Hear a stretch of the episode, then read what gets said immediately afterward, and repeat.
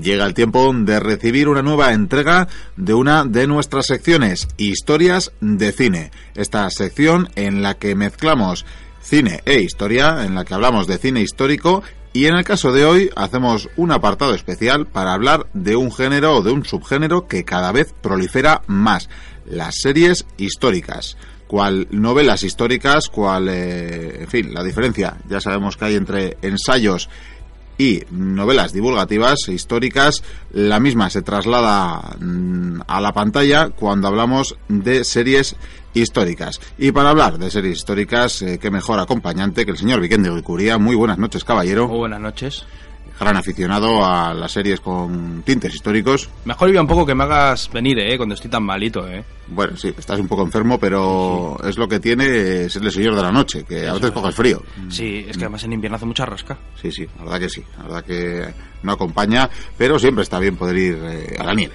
En fin, y cuando el frío atenaza, cuando en invierno nos apetece quedarnos en casa, qué mejor que poner una serie de verdad de capa y espada, incluso. Eh, seguro que intrigas, tú estarías encantado de que hicieran una nueva serie del zorro, por ejemplo. ¿Del zorro? Seguro que estarías encantado. pues igual, sí, quién sabe.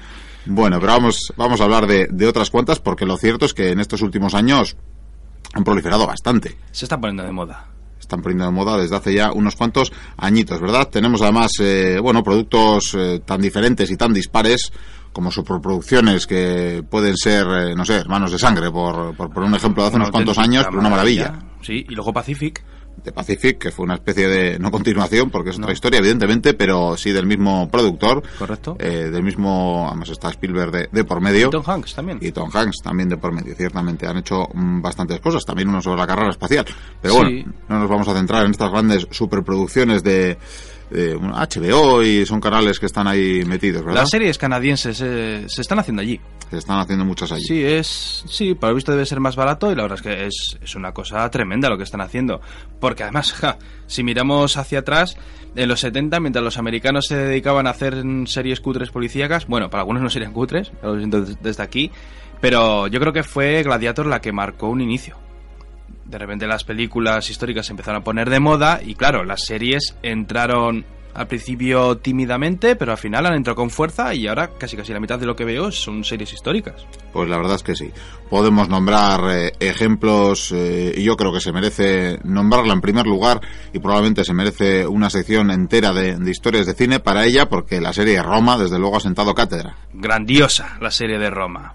Una serie con un montón de actores británicos, para mí los mejores, con es que es espectacular la cantidad de dineros de medios que se manejaron para hacer esa serie una ambientación soberbia verdad caracterizados perfectamente. Julio César es genial Marco Antonio. Los personajes femeninos tienen un trasfondo tremendo porque le dan una intriga a esa serie genial.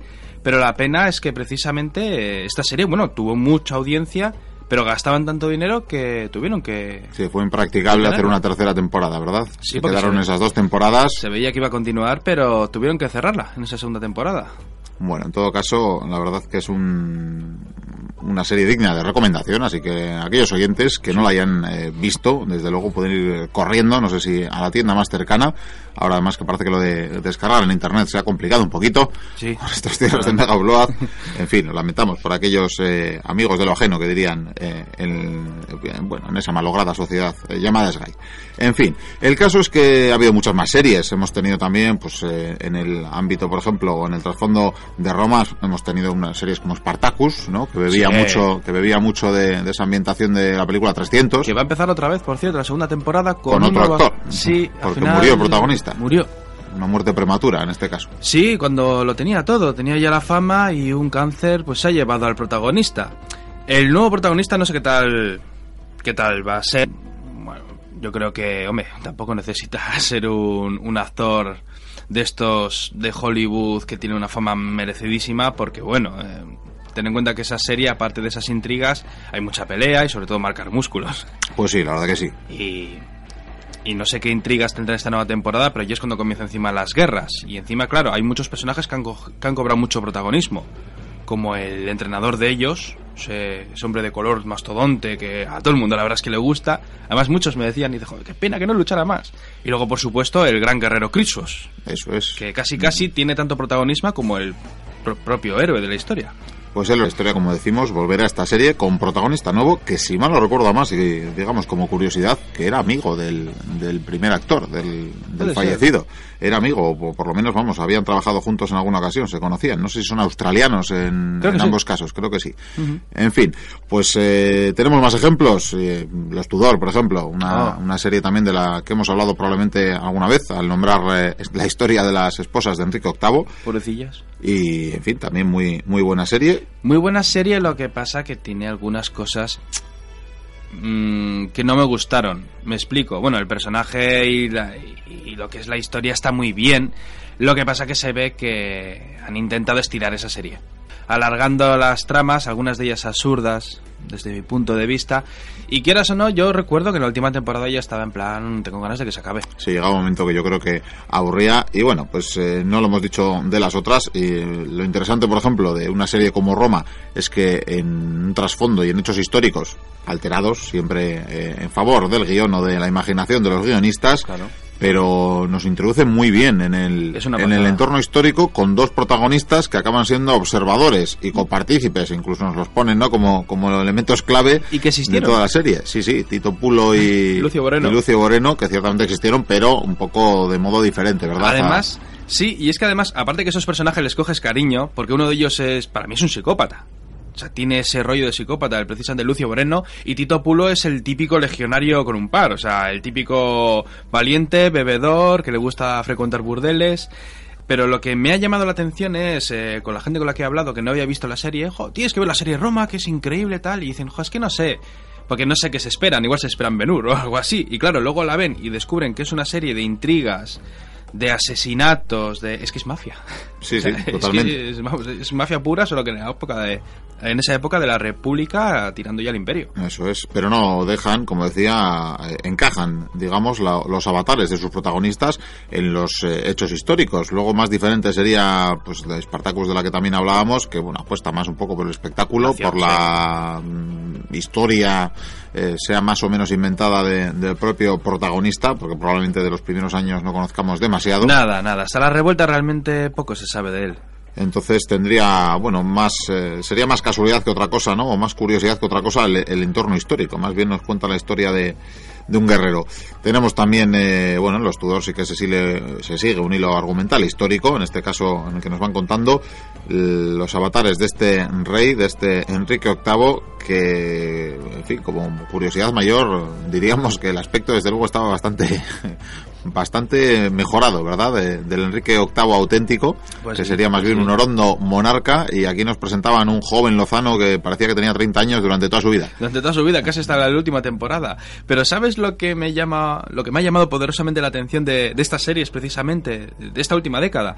Es la cantidad de sexo que ponen. Sí, la verdad A que todas eh, horas. es un ingrediente que se ha convertido en fundamental. Parece En que la- hay que enseñar siempre. Es que en la eh, serie de Roma había momentos en que había escenas de sexo que no venían a cuento. Sí, sí, y en Spartacus vamos a decir también, hay bastante... En fin, sí, el erotismo se ha convertido en una herramienta, no de sé si... hecho, están haciendo ahora una serie nueva de los Borgia europea, lo cual me anima porque sinceramente la serie norteamericana no me ha gustado. Sí. O sea, se toman unas licencias horrorosas, quitan a un hermano, le cambian, le hacen que es más pequeño.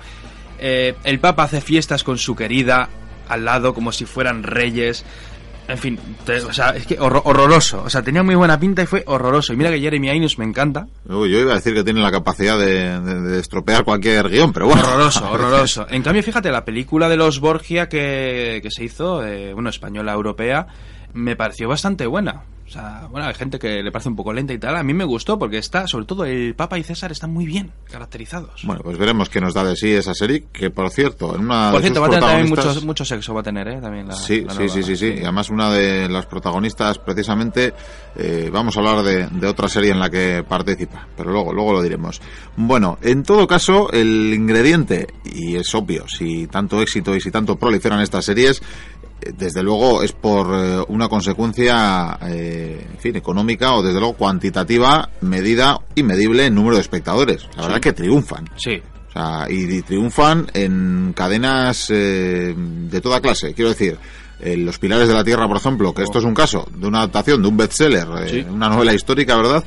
Llevada eh, o llevado su guion a, a la pequeña pantalla y que arrasó en el Estado español, por ejemplo, cuatro emitiéndola, consiguió e incluso una cuota del 25% de pantalla, que para, el, para esa cadena es un todo un récord. O sea que 4 millones de espectadores en esta época donde hay muchísimos canales, donde las eh, retransmisiones más vistas no llegan o difícilmente llegan a 7, 8 millones de, de espectadores, desde luego fue todas las descargas masivas que ha habido de esa serie. Eso también, porque luego está, en fin, pues eh, esa lo, que hacen muchos y lo que hacemos muchos probablemente, que incluso verlas en versión original antes de que se estrenen eh, por estos lares y subtituladas. Y Yo me pirro con los subtítulos, ¿eh? Yo me quedo... Y muchas veces eh, incluso tienes un aporte, ¿no? Las voces de, algunos actores que, en su versión original pues ganan mucho. Sí, sí. De hecho, eh, tirando un poco para atrás, eh, porque estamos hablando de series modernas, en las series antiguas, por ejemplo, para los amantes de Roma tendrían que ver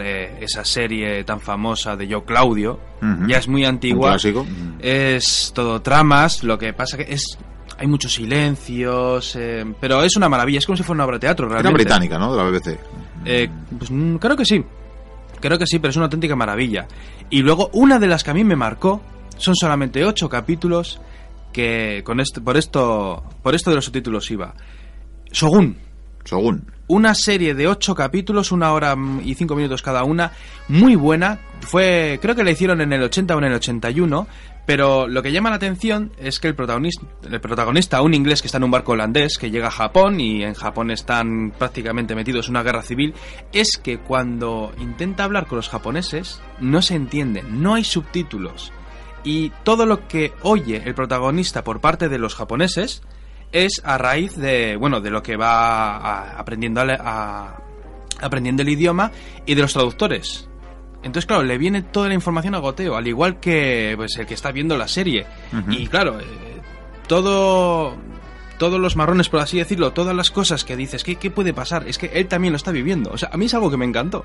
por cierto, altamente recomendable. Te ayuda más a acercarte al personaje, ¿verdad? Sí, sí, sí, en todo, vamos. Bueno, iba a decir, lo decía al principio, ¿no? De, de la sección, de la historia, de, de las historias de cine de hoy que el denominador común de estas series eh, es que bueno se sitúan en la equivalencia al género de novela histórica. Quiero decir, los ensayos históricos, si nos eh, remontamos o si nos pasamos al, a la literatura, desde luego no suelen ser eh, los más vendidos, los libros más vendidos.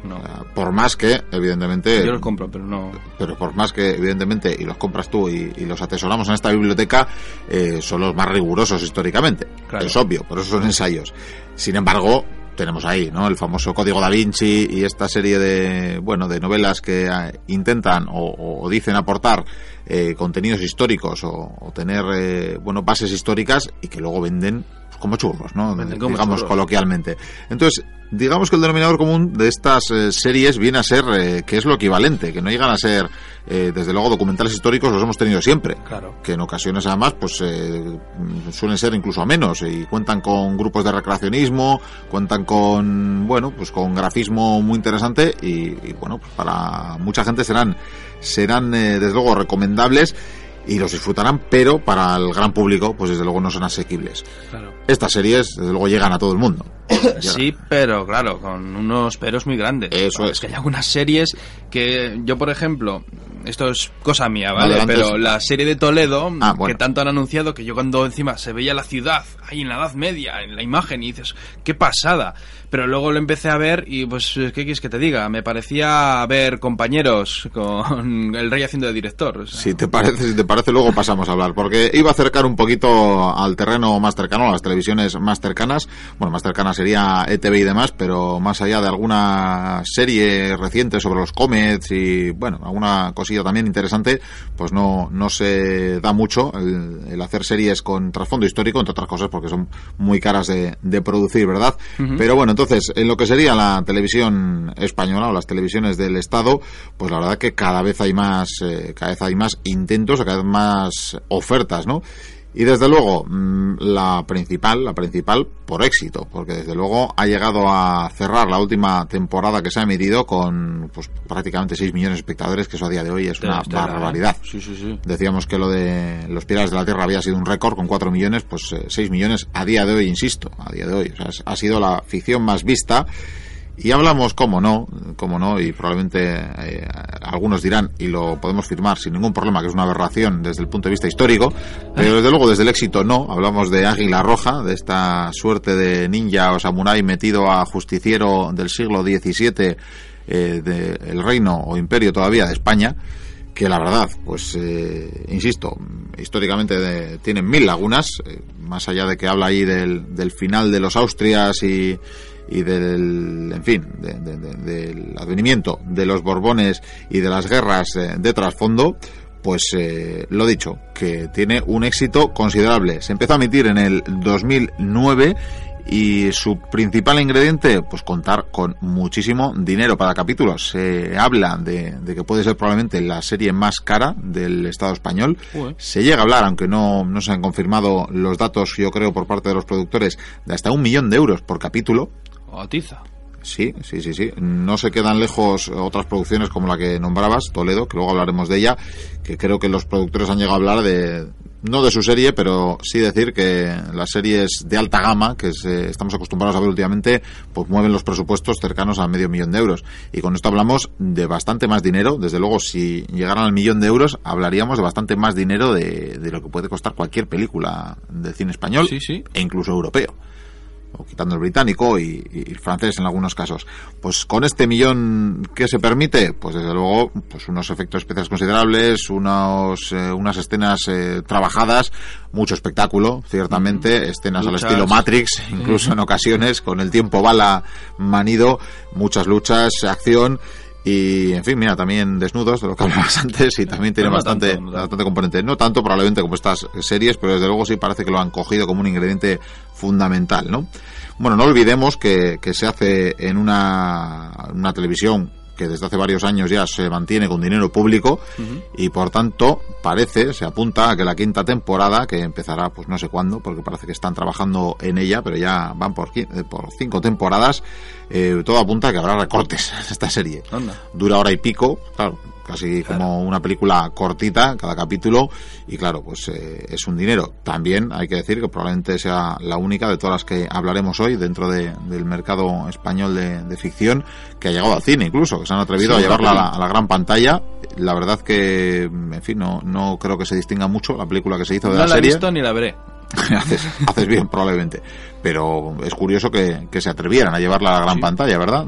Tan, tan manido a la crisis del cine, pues se atreven a hacer apuestas semejantes. Bueno, pues como decía, la serie más cara de la historia, pero no ha sido la única. Ha llevado una pequeña vorágine que nos ha llevado a que, por ejemplo, pues eh, en Antena 3 se atrevieran con una serie como Hispania. Hispania, que debería de llamarse Lusitania. Pues sí, la verdad. Es muy gracioso ver cómo, y aquí tenemos, por ejemplo, uno de los grandes errores históricos, ¿no? Como los, eh, en fin, los lusitanos, que probablemente también se consideraban eh, habitantes o, mm, o, en fin, originarios de diferentes tribus. O sea, ni, ni ellos mismos se hubieran llamado así lusitanos. Bueno, pues eh, en la serie se dan a llamar hispanos. Y todas las tribus que se habían aliado con los lusitanos. Sí, ¿verdad? Bueno tiene este trasfondo. Se han emitido dos temporadas de, de, esta serie y todo parece, bueno, por decir que habla de, la historia de Viriato, de este primer gran libertador, digamos, de, de la península ibérica. Porque... Engrandecida de una manera muy extraña. Es que esa serie lo que más le gusta a la gente realmente es, Roma, es las traiciones, las intrigas que tienen, porque los lusitanos están todo el rato con tenemos que ser libres, tenemos que luchar. Sí, desde luego probablemente moderno, demasiado moderno. Modernísimo, la verdad que modernísimo. No me gusta. Probablemente la mejor parte de la recreación, no sé si estás de acuerdo, sea precisamente eso, cuando, bueno, hay escenas en el campamento romano y demás que están bastante bien trabajadas. Sí. Podemos decir que tiene algunos actores, eh, vamos, incluso interesantes y que no lo hacen mal del todo.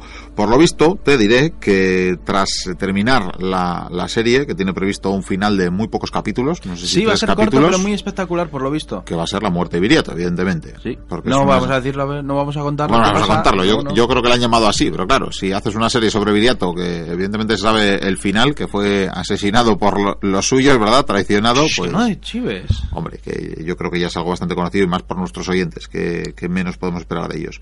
Pero el caso es que parece que se anuncia un spin-off de la propia serie que se llamará Imperium. ¿Imperium? Sí.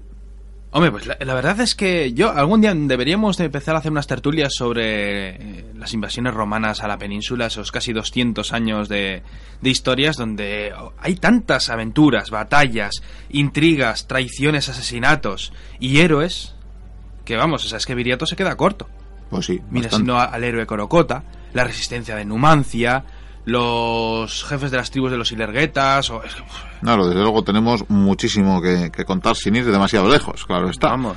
Pero todo es ponerse. Todo es Eh, ponerse, des- sí, sí. Desde luego, si siguen eh, cosechando buenos índices de audiencia, no me extrañaría que, que así o- pueda o- seguir siendo. O la guerra contra Cartago. mismamente. hubo aquí, que Sí, bueno, no olvidemos que pocos años, la península fue el escenario de, de esa guerra púnica, ¿verdad? Sí, sí, sí. Con la creación de Cartagena. Bueno, vamos a seguir. Vamos a seguir con el penúltimo estreno del subgénero. Ya has hablado un poquito antes de que no es santa de tu devoción, pero la última en llegar eh, al panorama televisivo ha sido Toledo. Toledo. Toledo Cruce de Destinos, que le han llamado Sí. como coletilla. llamen como quieran, porque no... Sí, bueno, es una producción de Boomerang y Antena 3, también de, de los creadores, por tanto, por lo menos en, en cuanto a la cadena de Hispania. Se estrenó hace unas cuantas semanas Ujú. y la verdad que por más que no te guste, amigo Vikendi, me temo que la audiencia sí le está gustando. O sea, está cosechando también eh, cuotas del 20% de pantalla, 3 millones y medio de espectadores aproximadamente, que no está nada mal. No está nada mal. Tampoco, no olvidemos que, en fin, pues en prime time y con tanta emisión, tanta serie compitiendo, pues eh, tiene su, su mérito. Y bueno, pues qué decir de la serie, nos, eh, nos sitúa en, en la época dorada, digamos, de, Alfonso X el Sabio. de una no Toledo, eso es, con Alfonso X el Sabio, rey aperturista, donde las hubiera para su época entre los reyes cristianos, por lo menos, eh, entre otras cosas porque en su reino cohabitaban eh, musulmanes, judíos y, y cristianos. Correcto.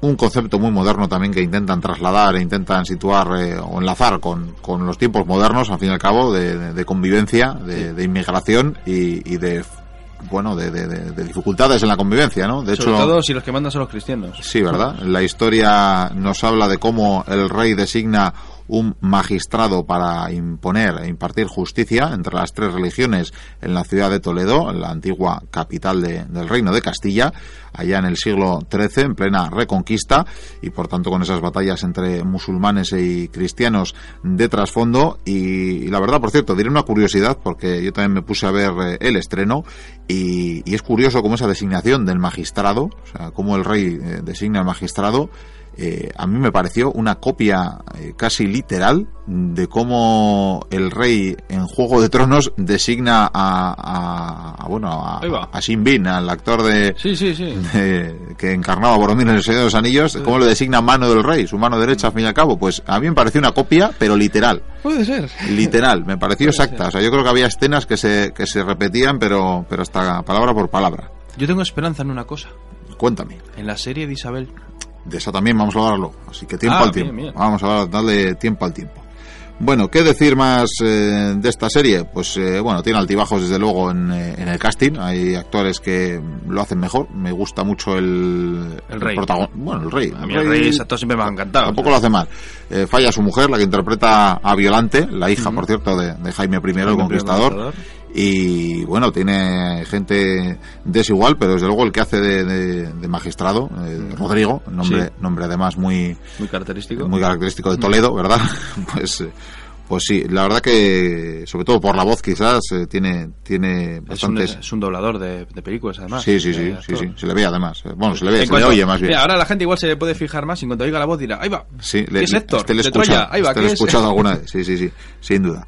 Bueno, pues decíamos que es su- la última apuesta de estas series históricas y en principio va a contar con una temporada de 13 capítulos que, si siguen cosechando esos buenos índices de audiencia, pues no dudo que los vayan a prorrogar. Sí. no estaría no sería raro.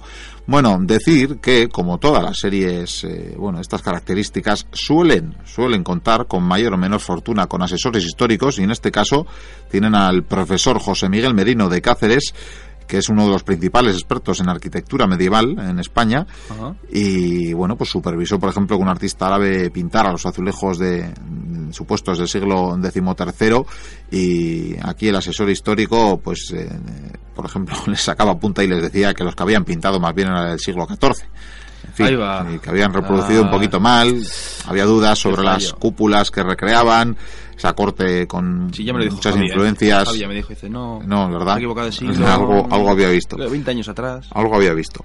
Bueno, pues lo cierto es que ahí van con su estreno también, desde luego las tramas eh, van por las aventuras, las desventuras de los jóvenes que andan un poco con las hormonas eh, al aire, esa lucha entre los infantes. Entre Realmente es como si fuera una serie moderna, solo que ambientada unos siglos atrás. Sí, ¿verdad? Y poner espadas de por medio siempre claro, ayuda. y ya está. Siempre, Pa- siempre atrae al espectador, sin duda. Una espada mola más que una pistola, eso está claro.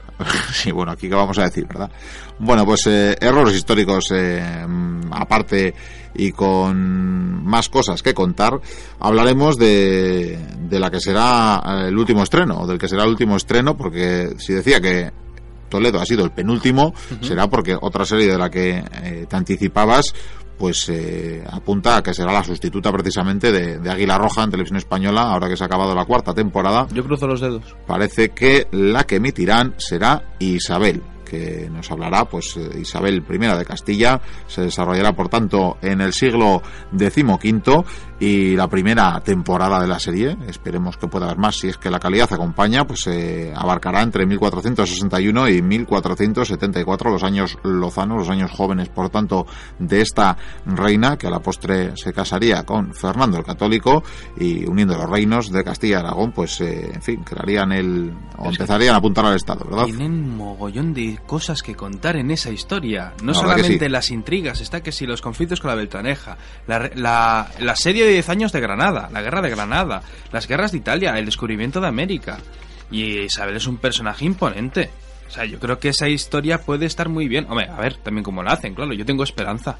Así que se, será, por tanto, el último estreno en lo que es la ficción española con tintes históricos. Veremos qué da de sí. Suponemos que tendrá también, eh, pues bueno, pues eh, sus errores históricos, sus licencias de guion. Y no obstante, parece que los eh, creadores de la serie apuntan a parecidos con, con los Tudor. Hablan un poquito de tramas palaciegas y parece que... que- Eso gusta, ¿eh? Gusta. Sí, sí, sí, gusta bastante y parece que será un poco en lo que se en lo que hagan eh, incisión, en lo que en lo que se centren, ¿no? Los chanchullos de la corte. Los chanchullos de la corte, que bueno, ciertamente esos años más que, bueno, también en el campo de batalla, pero casi más que en el campo de batalla, desde luego fue en la época, pues eh, decisiones, Escudo todo. decisiones eh, más que otra cosa, estrategia eh, a largo plazo y, y tan a largo plazo. Así que bueno, veremos, veremos qué da de sí. Esta serie protagonizada por eh, Michelle Jenner, actriz eh, conocida en el panorama de las series españolas precisamente, y veremos qué da de sí. Y yo creo que hasta hoy tendremos bastantes más series de, de que hablar, desde luego, incluso series que no tienen eh, contenido histórico, pero desde luego sí que son recomendables a quien le la guste la, espada, ¿verdad? habla de la grande Miquel. Ya hemos nombrado Juego de Tronos, pero bueno, hemos tenido, pues, eh, yo qué sé, desde Merlín hasta... Sí. ¿No? Parece que hay series por doquier. eh, Lo que pasa que Juego de Tronos es...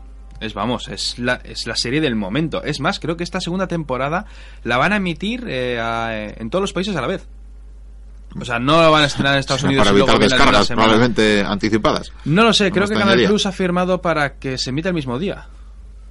Tengo entendido, no sé si será verdad, pero solo sé que esa serie está barriendo todo, porque, por cierto, desde aquí os alento a todos a que os leáis esos libros largos, tremendos, con unas historias increíbles, y aunque no sea histórico, es una de las mejores novelas que he leído en mi vida. Bueno, pero eso ya sería literatura fantástica y, oye, no descarto que algún día en la biblioteca hagamos un, hagamos un espacio dedicado a, a todo un género que, fantasía. fin, donde, oye, no estaría mal. Este, veremos, veremos si no de sí. del grande. Hablaríamos del grande, hablaríamos del grande, hablaríamos de Tolkien, por supuesto, pero bueno, eso sería otra historia, nunca mejor dicho, y hasta aquí dejaremos la larga, larga en cuanto a tiempo quiero decir, porque le hemos dedicado bastantes minutos, esta larga historias de cine.